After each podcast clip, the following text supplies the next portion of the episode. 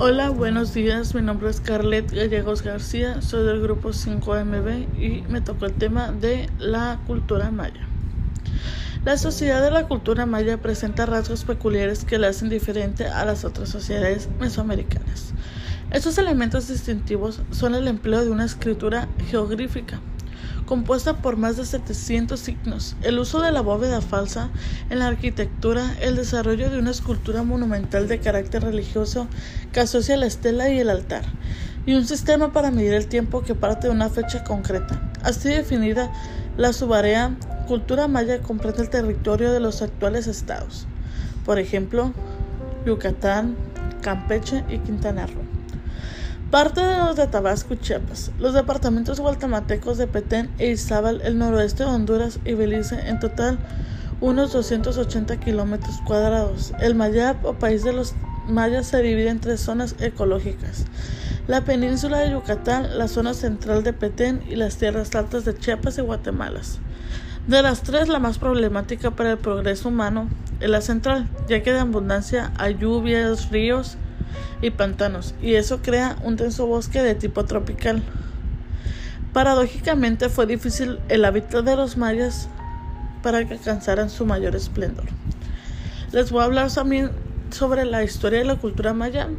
Desde el punto de vista temporal, la larga de la historia de la cultura maya se inició, más bien se extendió hasta la conquista española, que abarca por unos 2600 años separados en tres periodos entre el siglo X antes de Cristo y el siglo III después de Cristo. El clásico siglo III al siglo X después de Cristo y posclásico es la décima centuaria de la conquista. Su periodo formativo es a partir del año 300 después de Cristo. Aparecen los grandes centros ceremoniales característicos de una cultura maya. Tixcal, Huatzutuc, Nalahuac, Nahuac y Yahac. Un factor que sin duda contribuyó de manera decisiva. El crecimiento de las ciudades de la cultura maya fue la presencia de una poderosa colonia teotihuacana en Camarillo, Juju. En los altos de Guatemala, la progresiva desaparición del poder del Teotihuacán en la región creó una grave crisis política que se prolongó del 534 a 593 después de Cristo. Su periodo clásico es la restauración de la paz social. Abrió una nueva fase histórica en el clásico tardío 600 a 900 después de Cristo, caracterizado por una explosión cultural impulsada por los gobernantes de, de grandes ciudades del estado del periodo: Tikal, Palenque, Copán, Quiragua y Chaquilán. Bonopán o Piedras Negras. La historia de estas localidades se conoce a grandes rasgos gracias a su desciframiento parcial de la escritura jeroglífica de la cultura maya. Así que, por ejemplo, sabemos que 18 Gong, soberano de Copán, fue derrotado por Huaca Khan de Quiragua y que el personaje enterrado bajo el templo las inscripciones del palenque que se llamaba Pacal. A lo largo del siglo IX y X se produjo una gravísima crisis que finalizó con el hundimiento total de la cultura maya. Las razones de este colapso se desconocen, pero sus consecuencias no encierran misterio alguno. Las ciudades manifiestan material del poder de los reyes, dioses se abandonaron y la población volvió al sistema político igualitario de los tiempos formativos. Su periodo postclásico, más bien su primer periodo, fue la primera gira alrededor de Chichen. Es un antiguo asentamiento de clásico que fue ocupado en el año 987 de nuestra era por los Itza, un grupo étnico procedente de las costas tabasqueñas, muy influido en la cultura minimalista del antiplano. Posteriormente, una nueva olea invasora, formada por gentes más toltequizadas, cuyo gobernante llevaba el título de Cuculcán, serpiente emplumada. Pueblo Mayapán, quedando una urbe claramente tolteca, en la que se refería a costumbres y creencias religiosas. Su segundo periodo postclásico fue la segunda fase, se inició cuando la dinastía Cocom de Mayapán, ayudada por mercenarios procedentes de México Central, derrotó a los Ixta. Al comenzar el siglo XIX, e instauranció un sistema político despotitivo que durante hasta el 1441, fecha que fue destruida por una liga de ciudades, estado capatinada por U Utsapsiu, señor de Uxmal. Su último periodo postclásico fue la caída de Mayapán. Inició un periodo de conflictos civiles y guerras que enfrentó a una, a una de pequeñas ciudades. Las discordias internas existentes entre los distintos estados dificultarían la conquista española, hasta tal punto que Tayastal, el último reducto maya de Petén, no capítulo sino en 1697, 70 años después de la llegada del capitán español Francisco Montejo de Yucatán. Su organización social la estratificación social de la cultura maya se basaba en el parentesco. Este hecho, sin embargo, nos indica que los mayas formasen una sociedad igualitaria, por sus clanes se dividían en linajes, grupos de familias inferiores y superiores, según estuviesen más o menos alejados del antepasado fundador de forma de los descendientes. Directos de hijo primoténico del creador del clan ocupaba la posición social más elevada. Los linajes procedentes de los primogénicos de sus hermanos, la escala inmediata de inferior y así sucesivamente. En términos socioeconómicos, el grado de una relación con línea directa del antepasado daba origen a auténticas casas cerradas que condicionaban totalmente la vida de una persona. La pertenencia a un determinado linaje obligaba al individuo no solo a contraer matrimonio con una persona de su mismo linaje, impidiendo con ello cualquier tipo de movilidad, sino que además le forzaban a vestir de una manera determinada, a ejercer la profesión del clan y a vivir de, acuerdo con una conducta prefijada del antemano. Eh, la sociedad maya hacía diferencia a lo que sucede en el resto de América precolombina. Si no puede hablarse de casas o clases sociales integradas exclusivamente por reyes, dioses, sacerdotes, guerreros, comerciantes, artesanos y campesinos. Los agricultores, los, más bien, perdón, profe, los agricultores mantenían a los parientes nobles de una, con cosechas, construían los templos y palacios más o menos donde vivían, peleaban en las guerras y debían entregar a tiempo y ofrendas, ofrendas a los dioses.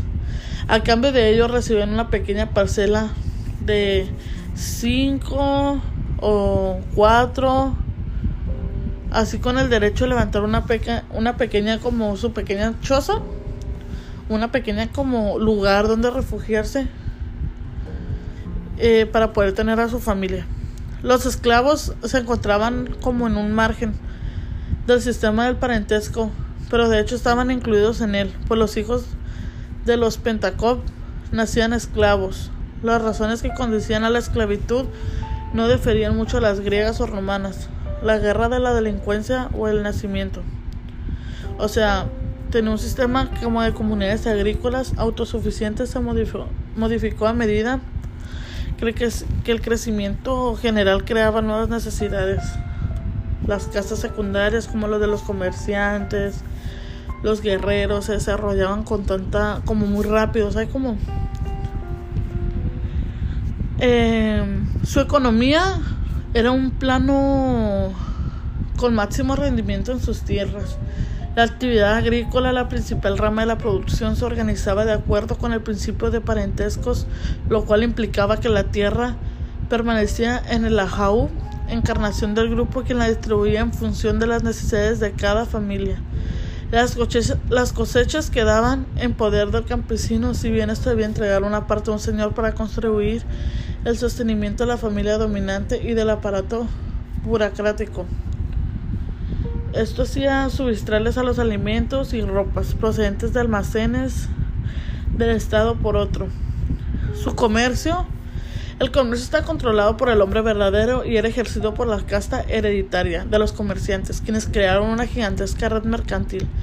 A través de ella importaban mercancías de lujos a procedentes de Teotihuacán y otros lugares de Mesoamérica, jade, sal, plumas de quetzal, y se exportaban piezas artesanales y productos locales como cacao, algodón, hule, un factor que favoreció el crecimiento del comercio.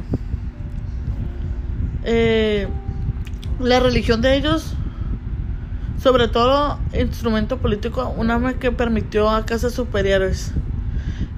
Ellos creo que era, ellos creían mucho en Itzaman, Na, creo que así se pronuncia la verdad. Es la estructura social que justificaba gracias a un complejo pensamiento teológico que se basaba en una idea central. Eh,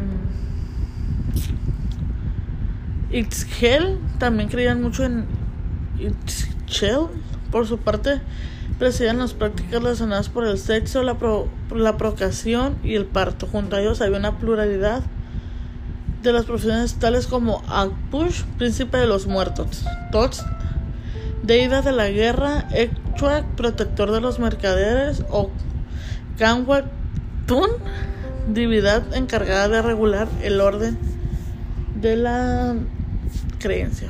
Su ciencia y arte. Se ha dicho que los mayas fueron los griegos del mundo y lo cual de todo es cierto. Pocos pueblos desarrollaron una cultura tan abstracta e intelectual como los habitantes de las selvas de Petén. Eh, su ciencia era aritmética, que era la numeración consecuencia directa de la necesidad de contabilizar los observadores astronómicos que regulaban el siglo, ciclo agrícola. Era vigesimal e incluía el concepto de cero, ideado muchos siglos antes que apareciera la numeración arábica.